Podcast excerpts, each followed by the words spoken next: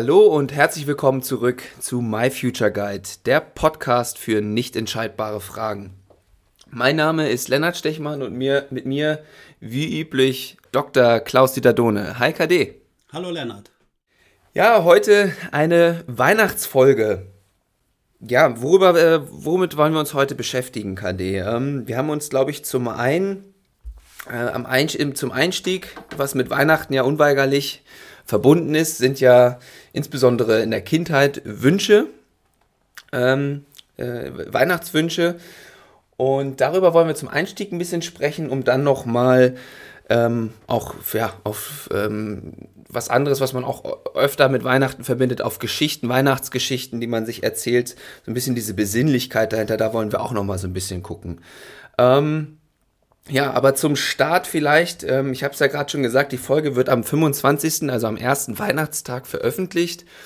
KD, hast du, ähm, verbindest du was mit dem, mit dem ersten Weihnachtstag? Hast du da irgendwie ein besonderes Ritual oder besondere Erinnerungen, die da bei dir hochkommen, äh, wenn du so an den ersten Weihnachtstag denkst?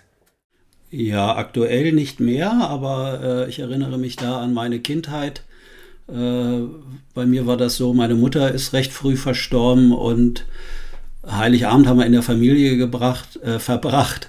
Und der erste Weihnachtsfeiertag, das war über viele Jahre Standardritual, wurde bei der ältesten Schwester von meiner Mutter zu Hause verbracht. Da wurden äh, Geschenke dann mit, mitgebracht und ausgetauscht. Und das war so das ganze Komplettprogramm von, ich glaube, 11 Uhr dahin fahren, dann opulentes Mittagessen, dann äh, einige haben Mittagsschlaf gemacht, die anderen sind dann spazieren gegangen, sofern das möglich war vom Wetter, dann nachmittags äh, selbstgebackene Plätzchen und Kuchen und Weihnachtsstollen, dann abends Armbrot und dann irgendwas gespielt und dann manchmal erst gegen 24 Uhr wieder zurück. Das war komplett immer der erste, der erste Weihnachtsfeiertag bei mir über sehr viele Jahre.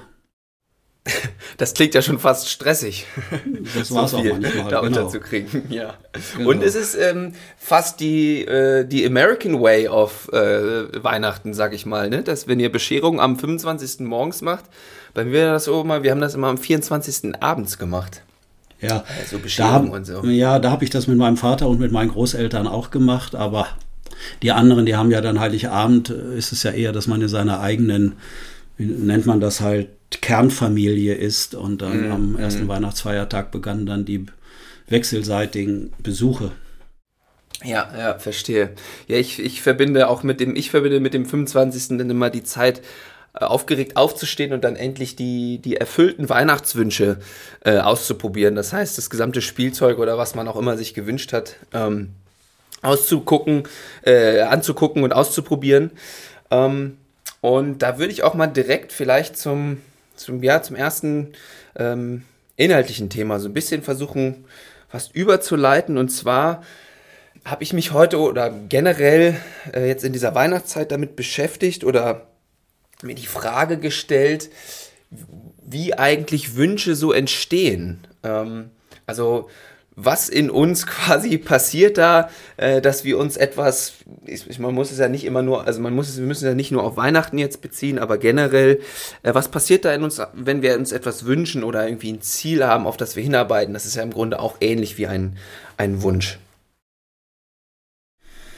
Naja, zumindest äh, kann man erstmal ganz allgemein sagen, dass wir dann diesem Wunsch oder diesem Ziel eine gewisse Bedeutung geben und beimessen und sind dann ja häufig bereit, vielleicht mit einem großen Einsatz versuchen, diese Wünsche und Ziele zu erreichen. Jetzt ist es ja an Weihnachten so, äh, üblicherweise äh, bringt ja der Weihnachtsmann die Geschenke und da, der guckt ja im Vorfeld danach, ob man auch, auch artig war im Verlauf des Jahres. Und wenn man nicht artig war, hieß es immer, dann bekommt man halt auch nicht seine Wünsche erfüllt vom Weihnachtsmann. Äh, also da wird ja sowas sowas eingeführt, dass man eher durch wohlfeiles Verhalten Einfluss nehmen kann, ob jemand anders die eigenen Wünsche erfüllt. Mhm, mh. Könnten wir mal drüber nachdenken, inwieweit das nicht eine Erziehungsmethode ist, die einen in eine gewisse Anpassung zwingt, wenn man dann auch wirklich die äh, Geschenke haben möchte, die man da haben will. Ja, ja. Es ist ja wahrscheinlich gut gemeint, dass man mit dem, man soll sich benehmen, damit dann die Wünsche erfüllt werden, aber so ein bisschen worauf du hinaus ist, ist ja, dass man für seine Wünsche und Ziele sich selber aktivieren muss und nicht erwarten sollte, dass äh, andere einem die erfüllen. Ja, das sehe ich auch so, aber die Frage ist ja, man könnte ja Wünsche auch noch mal unterteilen. Man könnte ja, du hast ja eben das Wort Spielzeug eingeführt, also irgendwelche Sachgegenstände, Spielzeug, materielle Dinge. Da ist ja die Frage, äh, inwieweit das halt, Gerald Hüther spricht ja da gern von Ersatzbefriedigungen für etwas anderes, was nicht so erfüllt ist und gestillt ist, sondern unsere klassischen menschlichen Grundbedürfnisse. Und eigentlich ist ja Weihnachten, sage ich mal, da arbeitet ja so gut wie keiner. Äh, also der es jetzt nicht unbedingt muss von seinem Job her, aber äh, außer wir beide, ne? Ja, wir beide arbeiten immer, auch beim Essen dann Heiligabend. Nur für den Podcast hier. Ja, ähm, ist ja so, eigentlich ist es ja so angelegt, dass auf sozialer Ebene ganz viele Grundbedürfnisse befriedigt werden. Also, dass die Eltern Zeit haben, dass die, die Väter vor allen Dingen, also früher zumindest war das so, Weihnachten war mein Vater da, der hatte Zeit für mich, dann haben wir gespielt, dann haben wir Karten gespielt, wir haben mit der Eisenbahn irgendwas gemacht oder irgendetwas anderes. Und so viel Zeit wie an Weihnachten hatte der im ganzen Jahr nie für mich. Und äh, ja, ja, okay. das waren allein auf dieser Ebene wurden da auch schon so Wünsche erfüllt, die ich gar nicht als Kind als bewusste Wünsche hatte. Aber es war einfach schön und angenehm, dass man, wenn die Atmosphäre zumindest gut war und stimmig war, äh, alle irgendwie zusammen waren. Und wenn die sich noch halbwegs vertragen haben, dann war das umso schöner. Mhm. Ja, das, das finde ich ein sehr interessantes Thema, was du da ansprichst mit diesen, ja, wie du es formuliert hast, unbewussten Wünschen. Wünschen, denen man sich vielleicht also wo man gar nicht so genau Bescheid weiß, dass die tief in einem liegen und man dieses Bedürfnis, was dahinter liegt, unbedingt befriedigen möchte. Weil ich glaube, gerade ähm, für mich und meine Generation ist das etwas geworden, wo man ja immer ein bisschen oder aufgehört hat äh, oder das anders gefüllt hat, ähm, als sich da wirklich Gedanken drüber zu machen, wie du es ja auch beschrieben hast in der Weihnachtszeit, wo man endlich mal so ein bisschen runterkommt. Äh, weil ich glaube, dass gerade bei mir in der Generation es so viele Möglichkeiten mittlerweile, oder seit meiner Generation, vielleicht auch schon ein paar Jährchen früher, so viele Möglichkeiten gibt, Bedürfnisse zu befriedigen, die vielleicht gar nicht da sind, aber das fühlt sich so gut an, dass man andere dann in den Hintergrund schieben kann. Also zum Beispiel durch irgendwelches Dauerstreaming von Serien oder Social Media oder wo man sich halt rumtreiben kann, um zum Beispiel ein Bedürfnis zu erfüllen, Teil von etwas zu sein irgendwo dazuzugehören oder halt von Menschen, die einem wichtig sind. Jetzt ist bei dir war es in dem Beispiel der Vater, dass die Zeit für einen haben. Das kann man ja mittlerweile natürlich auf anderen Ebenen, aber auch irgendwie anders befriedigen. Äh, wie, wie, ist, wie ist da dein Blick, sag ich mal, so ein bisschen auf dieses Thema? Hast du auch das Gefühl, dass das so ein bisschen, ja, gesellschaftlich irgendwo teilweise fast unterdrückt wird? Ach, irgendwo? Ja, das weiß ich nicht, Lennart. Das geht jetzt sehr weit. Da mag ich mir gar keine Urteile erlauben. Ja, da kann ich nur das so wiedergeben, was ich höre, lese, was ich selbst wahrnehme. Äh, natürlich wird euch, sage ich mal so nachgesagt, in der Generation noch viel in einem größeren materiellen Wohlstand aufgewachsen zu sein, als wie das bei mir der Fall war, obwohl es mir jetzt im Kern auch nicht schlecht ging. Aber wir hatten halt kein Internet, aber wir sind dann rausgegangen und es war immer wunderbar, sich mit den Freunden irgendwie zu verabreden und draußen in der Natur was zu machen, Hütten zu bauen, äh, Fußball zu spielen, im, äh, bei den Bauern in den Scheunen äh, irgendwas anzustellen. Also das war irgendwie ähm, irgendwie schön so. Aber was ich vorhin meinte, ist, ähm, es ist ja auch nicht ganz so unbewusst. Wir hatten ja eine Folge, wo wir gesagt haben, wenn die Gefühle zu uns Kontakt aufnehmen. Mhm. Und über Gefühle merken wir natürlich, glaube ich, sehr schnell, a, ob unsere Grundbedürfnisse nach einer Zugehörigkeit, Bedeutung äh, jetzt in einer Familie oder auch in einem Arbeitssystem erfüllt werden oder eben nicht und ob wir auch so sein dürfen, wie wir sind, ja, und dass wir selbstgestalterisch äh, unterwegs sein dürfen und uns auf den Weg machen können. Und ich glaube, dass sich dann äh, immer auch ein gewisses Unwohlsein einstellt, wenn unsere Psyche, die reagiert da ganz feinfühlig und sensibel drauf, äh, wenn uns andere diese Grundbedürfnisse verweigern, äh, warum auch immer, weil sie es selbst nicht geben können oder weil sie es nie erfahren haben, das wäre mir egal. Aber ich glaube, äh, Menschen spüren das ganz besonders sensibel und kommen dann in einen besonderen emotionalen Zustand, den sie dann entweder als angenehm oder als unangenehm bewerten. Und diese. Ganzen äh, Sachgeschenke, die vielleicht natürlich auch irgendwie schön sind und wichtig sind, merken wir ja aber, ich weiß nicht, wie deine Erfahrung war. Über Weihnachten wurde noch viel gespielt mit den neuen Dingen über den Jahreswechsel hinaus. Vielleicht war es dann mhm. zu Beginn des Jahres noch wichtig, die den Freunden irgendwie zu zeigen oder mit ja. denen zu spielen. Aber, aber nach einem halben Jahr war irgendwie der Reiz von diesen Dingen auch vielleicht wieder weg. Ja, ja, ja, das stimmt. Und das ist ja, das, das ist ja generell nicht nur bei Weihnachtswünschen so, sondern auch ähm, bei anderen Wünschen oder Zielen im Leben, wenn man sie dann hat oder erreicht oder so, was ist, was ist dann? Ne? Weil das ist ja im Grunde fast das viel schwieriger, nicht den, den Wunsch oder das Ziel zu erreichen. Das ist meistens auch ein steiniger und harter Weg äh, unter Umständen, aber was passiert eigentlich, wenn Wünsche wahr werden oder Ziele erreicht werden? Ja. Das ist ja auch eine hochspannende Frage, wie man dann damit umgeht, weil das ist ja etwas, was einen dann über lange Zeit hinweg äh, womöglich äh, angetrieben hat, hat aufstehen lassen, hat, äh, ja, äh, da hat man ganz viel Lebenskraft wahrscheinlich draus gezogen. Wenn man das dann erreicht hat, ist das ja plötzlich weg. Naja, die Frage ist, äh, ob das dann die relevanten Ziele sind, die man da so anstrebt im Leben. Du hast ja öfter Späße darüber gemacht, ob man eine Promotion schreibt oder eben nicht. Äh, ja, genau. Dissertation. Beispiel, ja. Und ja, ja. Äh, da muss man sich ja auch über einen längeren Zeitraum sehr disziplinieren, dass man das Ding irgendwann nach den ganzen Formalkriterien fertig kriegt und zusammenschreibt. Ja. Und dann ist die Frage, ja, und nun, wenn es halt fertig ist, dann kann man eine große Feier machen, aber im Grunde genommen äh, muss man dann ja eigentlich wieder ein relevantes äh, neues Ziel für sich finden. Und da ist die Frage, ob solche Ziele, die auf Erfüllung von Anerkennung im Außen äh, gerichtet sind, ob uns das wirklich im Leben so weiterhilft. Mm, mm. Genau, und da sind wir dann wieder so ein bisschen bei der Einstiegsfrage. Ne? Wo, wo, wo entstehen eigentlich unsere Wünsche? Wo kommen die irgendwie eigentlich her? Mm. Ich hatte vor kurzem anlässlich äh, des bevorstehenden Weihnachtsfestes äh, einen Austausch mit einem früheren Kunden von mir bei einer Münchner Firma. Der ist dort in die Geschäftsleitung äh, aufgestiegen und der hat, der hat mir erzählt, ah, sagt er, äh, ich habe viel aus unserer Arbeit mitgenommen und profitiert und ich glaube, ich sitze jetzt so ein bisschen wie Sie früher in unseren Workshops in der Geschäftsleitung und ich muss mich über diese hohe Kunst meiner Kolleginnen und Kollegen freuen, immer nur auf der Inhalts- und Sachebene äh, unterwegs zu sein. Und er sagt, die anderen bedürftigen Themen, die Wünsche, die Einzelne haben, die Unzufriedenheiten, also die emotionalen Dinge, die sind so greifbar und spürbar, aber jeder packt es in irgendwelche inhaltlichen Erklärungen und Argumentationen. Er sagt, es mhm. ist eine mhm. wahnsinnige Kunst, wie die das schaffen. Ja, ja. ja. Und das, ich würde jetzt mal versuchen, fast schon zum nächsten Thema überzuleiten, weil das ist ja oft Thema deiner Arbeit äh, bei, bei Leuten, ähm, quasi den, den Blick dahin zu richten auf diese, diese Wünsche, auf die sozial-emotionalen Themen und so ein bisschen weg vom Inhalt.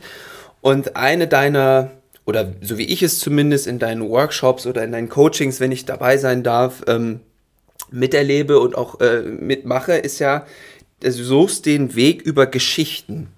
Also du erzählst oft Geschichten, dass sich Leute da hineinversetzen äh, können und damit ähm, quasi dann, dadurch, dass sie sich bei anderen hineinversetzen können, kommen, gucken sie dann automatisch auf ihre eigenen Themen oder die kommen dann hoch. Was, das löst dann irgendwie was bei denen aus. Ähm, vielleicht magst du da noch mal so ein bisschen ähm, so als Überleitung hin von, von Wünschen zu Geschichten äh, ein bisschen was zu sagen, wie du ja auch vielleicht generell in deiner Arbeit mit Geschichten arbeitest. Naja, ich mache es besonders gern. Äh, ganz unabhängig davon habe ich früher schon sehr gern Geschichten erzählt, aber wenn man dann noch äh, weiß, wie das menschliche Gehirn überhaupt äh, Wahrnehmungen aufnimmt und strukturiert und speichert, das äh, geht nur über Geschichten. Und ähm, das ist das eine, aber das andere, viel wichtigere, sind eher so soziale Aspekte, dass wir in Geschichten indirekte Hilfen und Lösungsangebote erhalten, die ganz weit weg sind von uns in einer Geschichte, wo sich niemand direkt an uns wendet und uns äh, ja, Befehle erteilt, äh, Ratschläge äh, gibt, sondern wo wir, wo wir selbst uns, das, was für uns wichtig ist, mit Bedeutung füllen können und entsprechend äh, das für uns nehmen und so verarbeiten können, dass dann was Neues für uns möglich wird. Und wenn man dann Selbsterfahrung gemacht hat mit einer Geschichte, dass die Sohn quasi eine große Veränderung im Leben gebracht hat, dann äh, bin ich halt automatisch Freund geworden und habe Zeit meines Lebens äh, halt Geschichten gesammelt. Früher habe ich die aus der Literatur genommen Heute äh, habe ich genug Geschichten von, äh, von meinen Arbeitseinsätzen und mit den Themen, wo sich Menschen so rumschlagen. Da kann ich genug Geschichten erzählen, wo sich dann möglichst, und da sollten äh, Inhalte angeboten werden, die möglichst viele Menschen äh, halt kennen. Und unser letzter mhm. Podcast, den wir aufgenommen haben, das war übrigens mein Feedback schon, Mensch, was ihr da erzählt habt, wir haben ja auch nichts anderes erzählt als Geschichten, das ist ja genau wie bei uns in der Firma. Ja. Ah, ja, okay. Konnte man dann direkt mit den eigenen Themen aufladen, ja, mit den eigenen. Genau. Ja, und, mh. und gute Geschichten, gute Geschichtserzähler oder auch gute Filme, ja, haben immer so übergeordnete allgemeine menschliche Themen, die für alle Menschen wichtig sind, äh, im Angebot, so dass wir das immer mit emotionaler Bedeutung aufladen können. Und da sind immer diese beiden Grundthemen relevant. Wie kriege ich Bedeutung und Zugehörigkeit zu einem System, also auch Nähe, mhm. Bindung, Beziehung, Wertschätzung, Anerkennung, was ja. die ja mit ihrer Berufswahl auch irgendwie halt suchen. Und, und auf der anderen Seite, wie kann ich selbstgestalterisch meine Dinge umsetzen und kann ganz autonom äh, selbstwirksam agieren. So, das sind diese ja. beiden grundsätzliche Sachen. Das findet sich in Geschichten immer wieder und dann findet sich in Geschichten wieder, was Menschen alles machen müssen, um, äh, um auf so eine höhere, nenne ich das mal, Entwicklungsstufe zu kommen. Und äh, dann sind wir bei dem Thema Übergänge, was ja unsere Schülerinnen und Schüler auch vor sich haben, wenn sie dann vor der Wahl stehen. Äh, was mache ich jetzt und welchen Beruf suche ich mir für mein Leben aus? Ja, ja. Und da ist es ja bei der Geschichte, du hast es so gerade so schön gesagt, da gibt es so ähm, Einladungen, auf die man eingehen kann. Da gibt es ganz viele und das kann dann jeder Mensch für sich unterschiedlich aufladen. Also der eine hört ja in seiner Wahrnehmung das aus einer Geschichte raus, während der andere das mit ganz anderen Themen auflädt und eine ganz andere Bedeutung äh, für sich da mitnimmt. Und so kann das ja auch so deswegen kommt, kommen Geschichten, glaube ich, generell auch immer so gut an, weil ja jeder sich das mitnehmen kann, was er auch ja im Grunde so möchte. Das hatten wir in dem Podcast ja hier als Ziel auch mal formuliert. Jeder kann hier wie aus einem Menü wählen, was für ihn wichtig und bedeutsam ist. Ja, das ist das eine. Das andere ist aber, glaube ich, äh, ich weiß nicht, ob das jetzt ein bisschen nicht so richtig klar geworden wurde, was ich gesagt habe, ist, dass äh, beim Lernen und und Entwicklung oder bei der Potenzialentfaltung grundsätzlich. Was ganz Entscheidendes ist, ist die Beziehungsgestaltung zwischen dem, äh, zwischen dem Lernenden sozusagen und der Lehrerin oder Lehrer jetzt, wenn wir mal in dieses Vokabular gehen. Ähm, entscheidend ist, dass die andere Seite ohne Gesichtsverlust was Neues probieren darf und kann. Mhm. Und je weniger das von außen in Form von Anweisungen, Ratschlägen jemand mitgeteilt wird, ja, bringt man ihn ja. auch nicht in die Situation, sich entscheiden zu müssen, halte ich lieber an meinem alten, vielleicht auch schädlichen Dingen fest, aber dafür mhm. mache ich meins. oder ja, ja. unterwerfe ich mich dann in der Beziehung einer Person, schmeiße meins über Bord und mache dann das Neue. Und ich glaube, meine ganze Lebenserfahrung ist, dass das Menschen umso leichter fällt, äh, je besser es gelingt, dass die sich nicht äh, bevormundet fühlen oder wie äh, halt Gerald Hüther es immer sagt, zum Objekt gemacht werden von Maßnahmen, Belehrungen, äh, Beobachtungen und so weiter. Ja, oder mhm. auch zum Missbrauch von, von den Wünschen, die eigentlich andere haben. Ja, ja. Ja, das ist genau, und in der Geschichte ist das ja ganz geschützt möglich, kann man dann ausprobieren, äh, ob man da quasi gedanklich hingehen möchte oder halt nicht. Hm. Ähm, ich hätte sogar ja. noch eine Empfehlung für unsere Hörerinnen und Hörer. Ach, du hast sogar, äh, die nehmen wir immer gerne mit, deine Empfehlung. Ja, es gibt ja so ein, ein Zitat, was ich auch immer ganz gern verwende. Das Zitat ist von Max Frisch. Der hat mhm. äh, mal so schön geschrieben in einem seiner Bücher, äh, früher oder später erfindet sich jeder Mensch eine Geschichte, die er für sein Leben hält und ist bereit, diese Geschichte gegen Angriffe von außen zu verteidigen. So, das, das heißt, das sollte uns zumindest mal sensibilisieren, dass wir nicht einfach äh, so leicht in die gefundene Lebensgeschichte, die Menschen für sich hergestellt haben, die ihnen Sicherheit gibt, Orientierung, die sie immer wieder mhm. erzählen können, zwar mit Abweichungen vielleicht äh, von den äh, Menschen, die sie da unterschiedlich erzählen, aber gewisse Grundthemen finden sich in diesen Geschichten wieder. Und da die Menschen, die sich diese Geschichten oder die anderen diese Geschichten erzählen, sind sie ja selbst immer mit dabei. Und so können sie diese Geschichte dann äh, auch gut erzählen und halten das dann für ihre Identität, Realität. Und deswegen kann man nicht einfach von außen daherkommen und kann sagen, so, erzähl das jetzt mal ganz neu, das war ja ganz anders bei dir, ähm, mhm. sondern dann reagieren die mit Widerstand und verteidigen ihre, ihre Lebensgeschichte, die ihnen Stabilität, Identität äh, und so weiter äh, hat finden lassen. Und äh, deswegen ist so äh, die Empfehlung, erzählen Sie doch mal, wenn Sie mit Menschen jetzt äh, trotz der schwierigen Situation zu Hause wegen äh, der Virussituation andere Geschichten. Erzählen Sie anderen Leuten mal andere Geschichten, Lebensgeschichten von sich, die Sie so nie erzählen würden. Da, wo Sie mhm. entweder mutig und entschlossen Entscheidungen hergestellt haben, äh, obwohl Sie sonst vielleicht eher zögerlich sind, abwartend. Und so können Sie so mit kleinen Veränderungen äh, ganz viel Wirkung für sich selbst erzielen, indem Sie einfach Ihr Leben anders erzählen, wenn Leben eine Konstruktion ist. Mhm. Ja, und interessant ist ja wahrscheinlich auch, wenn man jetzt, jetzt haben wir ja vorhin gesprochen, ist der 25. heute, wenn die Folge rauskommt, so ungefähr. Was hat man denn bisher auch für so Geschichten erzählt? Das ist ja auch oft dann, wenn jetzt an Heiligabend mal wieder äh, ein paar Familienmitglieder zusammenkommen, die sich vielleicht länger nicht gesehen haben und die dann mal nachfragen, ja, und äh, wie läuft's, was machst du so und irgendwie so, da auch mal zu gucken, okay, welche, welche Geschichte habe ich denn da irgendwie erzählt? Was scheint denn mein, die Realität zu sein, die ich mir da aktuell äh, genau. zusammenschuster, sage ich jetzt mal ganz ja. provokant. Ja, genau. Und ich finde das immer spannend. Wie gesagt, das ist ja ein Großteil meiner, meiner Arbeit letztendlich. Äh, Menschen erzählen mir auch ganz viel aus ihrem Arbeitsleben, wie sie das so organisieren, Schwierigkeiten von anderen. Ich höre eigentlich nur genau hin, welche Geschichten sie mir erzählen. Und da in den Geschichten wird immer sichtbar, wie sie sich selbst sehen. Also sind sie mehr abhängig im Außen, erleben sie sich vielleicht mehr als Opfer von anderen Menschen, von anderen Dingen oder sind sie wirklich innerlich sehr überzeugt von sich? Ne? Und es ist dann auch nicht eine Frage des entweder oder, sondern immer nur eine Frage des, wovon hat man zu viel oder zu wenig. Ja, ähm, ja, jetzt sind wir ja nicht, ähm, wir, wir, bereiten uns ja mittlerweile höchst professionell mal auf diesen Podcast hier vor. Ähm, und uns war ja vorher schon bewusst, dass wir uns heute mit Geschichten ein bisschen beschäftigen wollen. Ähm, KD, hast du denn äh, uns eine Geschichte vielleicht mal mitgebracht, die wir hier im äh, Podcast vielleicht mal anbieten können? Ja.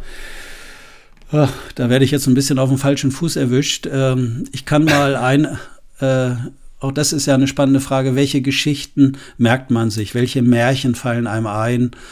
Aus seiner Kindheit. Welche Familiengeschichten fallen einem ein, die in der eigenen Familie immer wieder besonders von mir aus auch zu Weihnachten erzählt werden? Wie war das mit Onkel Hans oder, äh, oder so? Und meine Geschichte, die für mich persönlich eine hohe Bedeutung hatte, äh, spielte durchaus in der Vorweihnachtszeit. Äh, ich war gerade sitzen geblieben. Äh, die ersten Jahre meiner Schulzeit waren vielleicht ein bisschen schwierig, zumindest von der fünften bis zur siebten Klasse. Ich bin in der siebten sitzen geblieben, weil ich komplett die Leistung eingestellt habe, äh, habe mich da komplett verweigert. Mhm. Und dann kam ich, äh, dann war ich in der neuen Klasse und hatte einen Deutschlehrer und äh, der hat jetzt äh, in der Vorweihnachtszeit die, eine Geschichte von Siegfried Lenz vorgelesen, Jäger des Spotts. Und äh, ich weiß noch bei dieser Geschichte, es ist mir erst im Nachhinein klar geworden, in welcher intensiven inneren Trance-Haltung ich war, wie ich im Innen und im Außen, das ging so hin und her, aber in einem hochkonzentrierten Zustand war und ganz indirekt meine eigene schwierige Situation, die ich damals äh, zu meistern hatte, plötzlich irgendwie ganz indirekt über diese Geschichte von diesem Jäger, das ist ein Eskimo, der ähm, dessen Name der Jäger heißt Atok und dieser Atok wird verlacht von seinem Volk, weil seine Fleischgestelle immer leer sind und leer waren, obwohl sein Vater ein großer Jäger war, der äh, immer immer volle Fleischgestelle hatten, hatte. Und dieser Atok macht sich heimlich auf den Weg um seinen Namen aus den Spottliedern seines Volkes zu löschen und macht sich dann heimlich auf den Weg und besteht da die wahnsinnigsten Abenteuer und äh, aber immer bleibt ihm nichts. Irgendwie gibt es immer unglückliche Zufälle und es ist extrem spannend aufgebaut, die Geschichte. Und äh, er, er erlegt dann auch in einem äh, Todeskampf sozusagen äh, so einen ganz großen Bullen äh, und der heißt Akleator Tok, das heißt der ständig wachsende. Und dieser mhm. Bulle wurde gesagt, der hat auch den großen Jäger, sein Vater, auch in Gefahr gebracht. Und äh, da dann aber Eisbären kommen und ihm das Fleisch über Nacht wegfressen, hat er also nur diese kaputte Flinte, die dieser äh, Bulle kaputt gemacht hat und, und die Hörner sind ihm verblieben. Und dann mhm. kommt er, kommt er also wieder halt zurück zu seinem Volk und alle stehen am Eingang und wortlos schob er seinen Schlitten zwischen ihnen hindurch und die, die ihn ansahen und auf den Schlitten sahen, sagten nichts, sie schwiegen. Das ist sozusagen die Rückkehr. Und das war für mich damals, ich hat das so einen intensiven Prozess ausgelöst, dass danach ganz viele Dinge irgendwie in meinem Leben anders waren. Äh, irgendwas ging dann leichter, was vorher schwer ging. Und mhm. äh, so wirken Geschichten. Und so sind vielleicht unseren Zuhörern äh, auch eigene Geschichten eingefallen, die für sie eine Bedeutung hatten. Und für mich war die so wichtig, diese Geschichte, äh, dass auch wenn man, sage ich mal, mit leeren Händen dasteht, man trotzdem äh, ganz viel geschafft haben kann, egal wie es von anderen bewertet wird. Ja. Ja dass man darüber Wert hat und äh, auch wenn es nicht gelingt, äh, den Namen aus den Spottliedern der anderen irgendwie zu löschen und zu tilgen.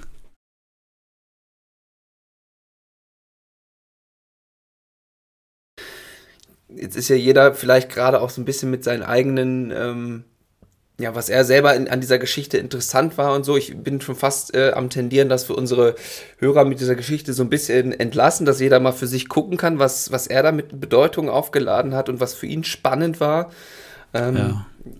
Ich würde vielleicht, das finde ich eine gute Idee, äh, aber diese Geschichte ist ja nur eine Geschichte, die für mich eine Bedeutung hat. Und mhm. ich glaube, dass die Geschichten für uns Menschen, also die wir selbst äh, als wichtig erachten, die für uns eine Bedeutung hatten, auch anderen gut erzählen können, weil dann schwingt alles mit. Dann schwingt eine gewisse Emotionalität mit, die andere anspricht und berührt. Und im Prinzip sind ja in dieser Geschichte auch so ganz viele äh, allgemeine Themen, die ja auch so beim Thema Ablösung geht, Ablösung von seiner Familie, äh, dass man sich allein auf den Weg macht, dass man allein Abenteuer bestehen muss, wo die anderen nicht dabei sind. Ja, ja. und ähm, dass das einfach ein natürlicher Prozess ist und dass man dann, äh, auch wenn es so aussieht, als ob man gescheitert ist, aber doch äh, für sich unheimlich viele wichtige Lernerfahrungen und Mutproben bestanden hat und dann zum Schluss eigentlich wieder die, die Angliederung oder die äh, in ein System.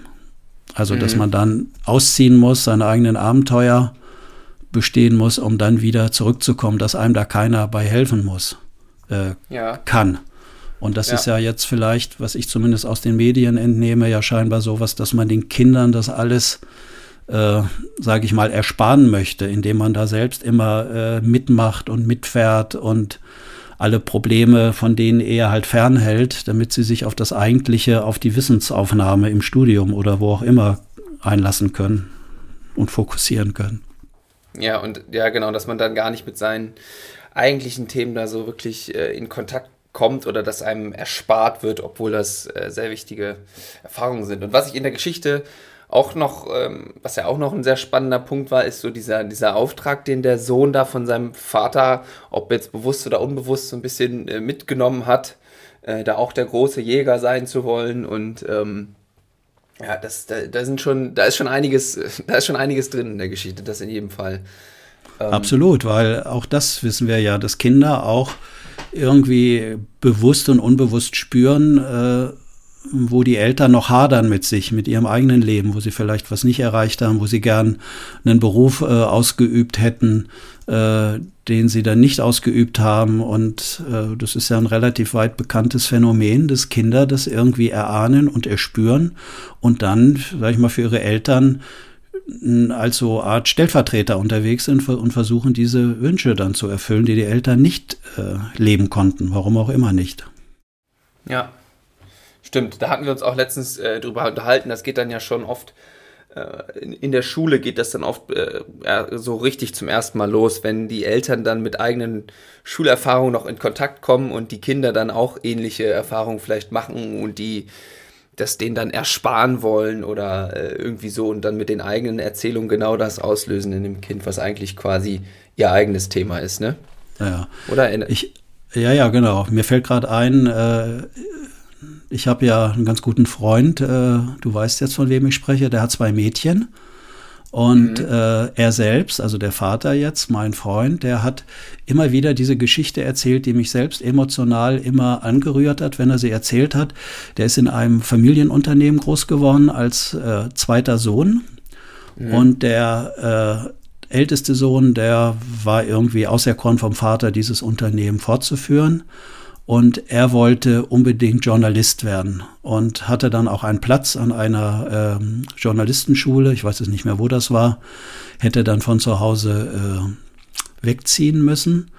Und irgendwie am Vorabend, bevor er diese Journalistenschule aufnehmen kann, bricht er sich ganz äh, kompliziert den Oberschenkel und musste da irgendwie monatelang liegen und konnte, musste da diesen Schulplatz absagen und hat irgendwie immer dieses Bedürfnis gehabt, äh, dass er irgendwas nicht gelebt hat und war dann äh, sozusagen auch im Handel, wo das elterliche Unternehmen aktiv war. Äh, also er ist dann mit in das Unternehmen des Vaters hineingekommen, äh, musste dann aber in die Fremde, weil sein Bruder das fortgeführt hat und er hat dann äh, ein anderes Unternehmen äh, geführt als Geschäftsführer. Und das älteste Mädchen ist spannenderweise im Handel unterwegs, in der Modebranche, also halt die handelt mit Waren, so wie er das mit Möbeln gemacht hat. Und die, und die jüngste, was hat die gemacht? Die hat Journalistenschule gemacht. mhm. ja. ja. Und da kann man sich fragen, äh, ist das alles so purer Zufall? Ja, ja, klar. Könnte man Oder jetzt behaupten, eben, ja. Ja, ist das wirklich frei gewählt? Was ist bewusst gewählt? Was ist unbewusst gewählt? Und äh, wir haben ja auch noch so einen anderen Fall, äh, den wir zusammen betreuen, ähm, wo ja, äh, wo ja auch zwei Mädchen sind, wo es ja auch um die Fortführung des Unternehmens geht. Und ja, auch da ja. ist es ja äh, zumindest äh, für uns als Außenstehende ganz spannend zu sehen, obwohl vielleicht die Eltern niemals sagen würden, sie würden sich das wünschen. Mhm. Die Kinder trotzdem sich selbst sowas zuschreiben ja. und Äh, innerlich ihre ganz eigenen komplizierten Prozesse machen und, äh, und versuchen auf der Seite Zugehörigkeit, Loyalität äh, zur Familie zu handeln und gleichzeitig aber auch herauszufinden, äh, wollen sie das wirklich? Und das ja. kann Menschen über Jahre lang absorbieren, das endgültig zu entscheiden. Genau, das wäre dann so eins dieser, ähm, wie wir sie auch äh, oft in unseren, auf so einer Website und so beschreiben, das wäre so ein Energieleck, was man dann vorführt. Da merkt man gar nicht, wie viel Aufmerksamkeit und Energie das absorbiert, dieses Thema, diese Frage, die einen damit beschäftigt. Ist das jetzt wirklich mein Wunsch oder ist das nur ein Wunsch, den ich von meinen Eltern äh, quasi mitbekommen habe und erfüllen möchte? Ähm, mhm. Und ja, genau, da, da ist ja, geht da, da kann ja wirklich ganz viel Aufmerksamkeit und Energie verloren gehen, die dann für wichtige andere Sachen äh, nicht mehr zur Verfügung steht. Mhm. Genau. Und das und das, und das spüren Kinder. Äh, ich habe vor kurzem eine Geschichte gehört, da hat mir jemand erzählt, Äh, da war jemand früher als Kind, äh, ich glaube, Fan vom Waldhof Mannheim. Er hat Fußball, da, ja. ja, genau. Er hat mit seinen Kindern, so wie er sagte, nie darüber gesprochen. Das, das war ganz, ganz früher in der ersten Zeit äh, in seinem eigenen Leben. Und jetzt hat er, ich, ich glaube, der Sohn ist sieben Jahre, sieben, acht Jahre. Und mit einmal wird der Sohn Fan von Waldhof Mannheim. Und er fragt Obwohl sich, die da wieso. Oder irgendwie. Ja, die wohnen in Hamburg. okay. Die wohnen in Hamburg. Und äh, der Vater fragt sich jetzt, wie kann das passieren?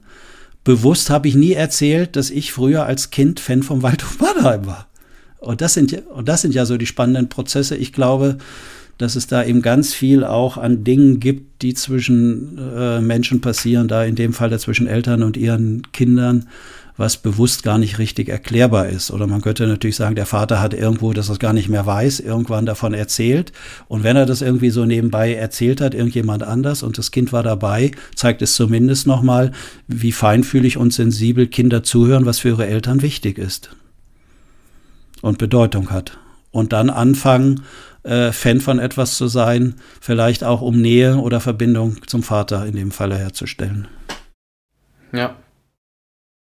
Und was ich irgendwie da nochmal so ganz spannend finde, wenn man jetzt vielleicht auch als Hörer, Hörerin sich Gedanken macht, okay, wenn das jetzt irgendwie so ist, wenn die beiden da im Podcast vielleicht irgendwie äh, ein bisschen Ahnung haben von dem, was sie sprechen und ich da irgendwie mit dran glaube und die möchten sich jetzt damit auseinandersetzen, ja, ähm, die Wünsche, Ziele, die ich habe, sind das jetzt meine? Habe ich das irgendwie von meinen Eltern übernommen oder irgendwie so? Ähm, da ist ja wahrscheinlich auch erstmal dieses bloße Hingucken ist ja, ist, das ist ja der erste Schritt, um herauszufinden, äh, ob da irgendwie solche Prozesse irgendwie stattfinden oder nicht. Und dann, dann sind wir wieder bei unserem anderen Thema, wie kommt dann quasi Veränderung oder ist da überhaupt eine Veränderung möglich? Und das ist ja quasi dann das, das Schwierige. Im Grunde, also erstmal hingucken, dann vielleicht realisieren, okay, da ist irgendwie was und dann im Grunde anfangen drüber zu reden mit den Eltern, mit, mit, mit Freunden und da äh, zuhören, was für Geschichten man dann im Endeffekt da darbietet, wie man sich das irgendwie selber erklärt und äh, darüber im Grunde in, dann in so einen Prozess kommen der Selbstreflexion und ähm, dann entstehen entweder neue Wünsche oder andere Wünsche von wahrscheinlich von ganz alleine oder man merkt, ja, das ist habe ich vielleicht von meinen Eltern oder weiß ich auch nicht was äh, mitgenommen oder anderen Bezugspersonen, aber das ist auch für, in Ordnung für mich. Das kann ja auch die Schlussfolgerung sein, oder? Ja, wenn das halt für dich in Ordnung ist, ist das doch wunderbar, Lennart. Dann steht ja den Weihnachtsfeiertagen bei dir überhaupt nichts Schwieriges dagegen. ja, ich meinte das jetzt im Allgemeinen gesprochen. Ach so. Aber, ja. Ja, nee, aber ich hatte das witzigerweise, habe ich da, ähm, war gestern mein, äh, mein guter Vater zu Besuch zum Kaffee trinken und dem fiel auf, dass ich quasi in der Küche so ein paar äh, Ticks von meiner äh, Mutter irgendwo übernommen habe. Also wie die irgendwie so Kaffee zubereitet und sich da auch gerne Zeit nimmt und das so ein bisschen genießt. Und dann mhm. sagte er, ja, du bist da ja genau wie deine Mutter. Und dann meinte ich, habe ich so, ja, ja, das ist mir auch schon mehrmals aufgefallen. Ähm, aber da ich früher viel in der Küche saß bei meiner Mutter und ihr dabei zugeguckt habe, habe ich das übernommen und da habe ich so gesagt, ja, aber das ist für mich völlig in Ordnung. Äh, mir macht das auch Spaß und von daher, das passte für mich.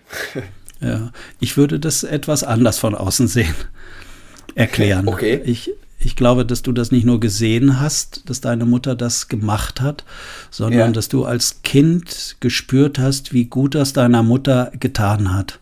Mm, mm. Dass die sich, die sich vielleicht da äh, organisiert hat innerlich, äh, äh, fokussiert hat, runtergekommen ist, wie man so sagt, zur Ruhe gekommen ist. Und äh, wenn es dem Elternteil, in dem Fall der Mutter, gut geht, dann geht von der Mutter eine ganz andere Ausstrahlung aus und eine ganz andere Wirkung. Und Kinder merken das sofort. Äh, mir, ja. fällt da, mir fällt da selbst eine Geschichte ein, ist schon äh, einige Jahre her, ich glaube sechs, sieben Jahre, war ich bei einer Arbeitskollegin eingeladen und die war äh, relativ jung Mutter. Ich weiß gar nicht, wie alt das Kind da war, vielleicht drei Jahre, vier Jahre. Irgendwie so in dem. Und das Kind war recht unruhig und äh, weinte immer recht viel. Mhm. Und die hat Eltern, die irgendwie bei ihr total in die Erziehung reingefuscht haben. Also die hatten immer, die wussten immer alles, was sie falsch macht und so weiter. Und äh, okay. irgendwie stand sie da massiv äh, unter Belastung. Und dann äh, sagte sie, du kannst doch Hypnose. Kannst du nicht mal vorbeikommen und wirkt das bei Kindern auch? Dann habe ich gesagt, bei Kindern wirkt das super. Und dann bin ich da hingefahren. Mhm und dann saßen wir bei denen äh, im Wohnbereich und dieses kleine Kind stand vor der Mutter. So zwischen den Oberschenkeln war das Kind. Und dann hat sie gesagt, ja, jetzt mach doch mal Hypnose. Und dann habe ich, dann habe ich zu dem Kind gesprochen, so allgemeine Suggestion, die man da so sagen kann, wie gut es ist, einfach nur dazustehen zwischen den Beinen der Mutter dass man gar nichts Besonderes tun muss, dass es gut ist und die Mutter da zu spüren und einfach so mit einer angenehm weichen, warmen, suggestiven Stimme so ganz allgemein Plätze angeboten, wo jegliche Bewertungen raus sind, dass man jetzt so und so sein muss und dass man jetzt so stehen muss und sitzen muss und so weiter. Das wirkt übrigens immer gut auf Menschen. Und nach einer Zeit wurde das Kind ruhig und ganz entspannt. Und dann sagt die Mutter, Potzblitz, das wirkt ja sogar. Und dann habe ich gesagt, ja, das wirkt aber nur, weil du dich so gut entspannt hast. Also, weil die Mutter plötzlich ruhig geworden ist, war das Kind auch ganz ruhig. Und das sind immer wieder so Erfahrungen, die mich äh, berühren, wenn ich diese Wechselwirkung sehe. Dass es nicht ja, so linear ja. direkt abläuft, sondern dass es da so ein anderes Phänomen gibt. Die Mutter konnte sich umso besser auf meine äh, Sätze und Suggestionen einlassen, weil ich sie zu dem Kind gesprochen habe und nicht zu ihr. Ja, ja? Sind wieder beim Thema Geschichten auch so ein bisschen. Genau. Wenn ich zu der Mutter gesagt hätte, du als Mutter musst jetzt ganz ruhig sein und entspannt und, und so, dann äh, wäre das allein von den Formulierungen und von den Beziehungsangeboten schon wieder vielleicht anmaßend, ja? Ja, ja. Dann kriegt die Mutter wieder Stress, dass sie was falsch macht, möglicherweise. Ich sage ihr das auch noch, was ihr die Eltern sowieso schon immer mitgeteilt haben, dass sie das alles nicht gut macht mit dem Kind.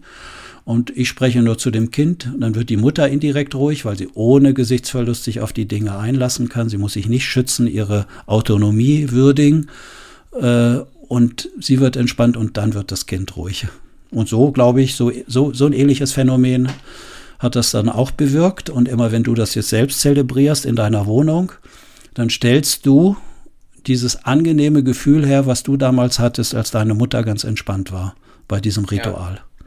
Und so, holen wir. So das, Entschuldige, ja, fahr ja, fort. Ja, ja, ja, gut, ein Satz noch. Und so holen wir ja. uns diese früheren angelebten Zustände durch so Aktivitäten wieder zurück. Eigentlich äh, stellst du nur diesen für dich damals als Kind angenehmen, angenehm erlebten Zustand her.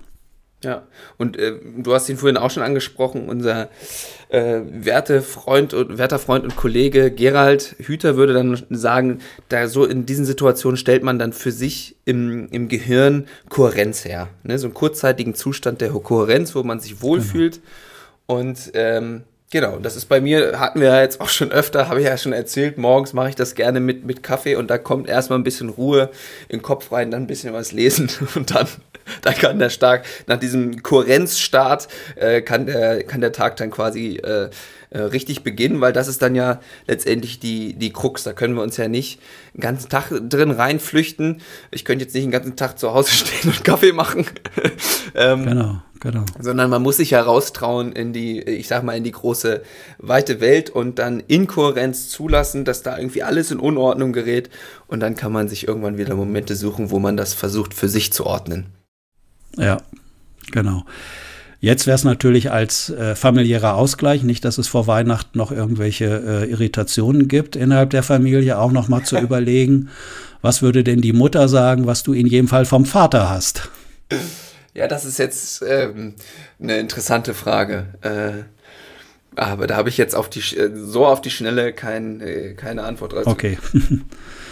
Jetzt ist mein Nachbar da. Ich, ich muss jetzt mal Schluss machen. Äh, wir können jetzt aber, glaube ich, auch aufhören an der Stelle.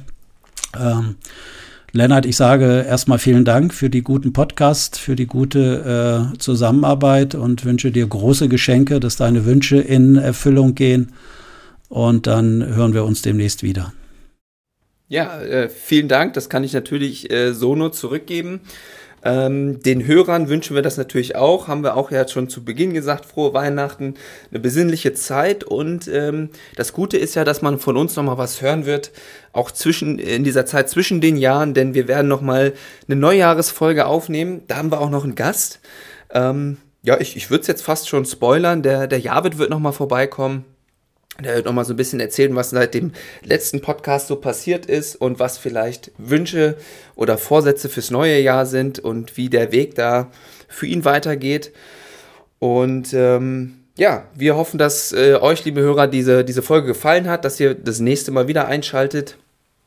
Und äh, wir wünschen euch eine gute Zeit und viel Spaß beim Überlegen und Knobeln mit den eigenen Geschichten, zuhören und vielleicht selber erzählen. Bis zum nächsten Mal. Tschüss. Tschüss.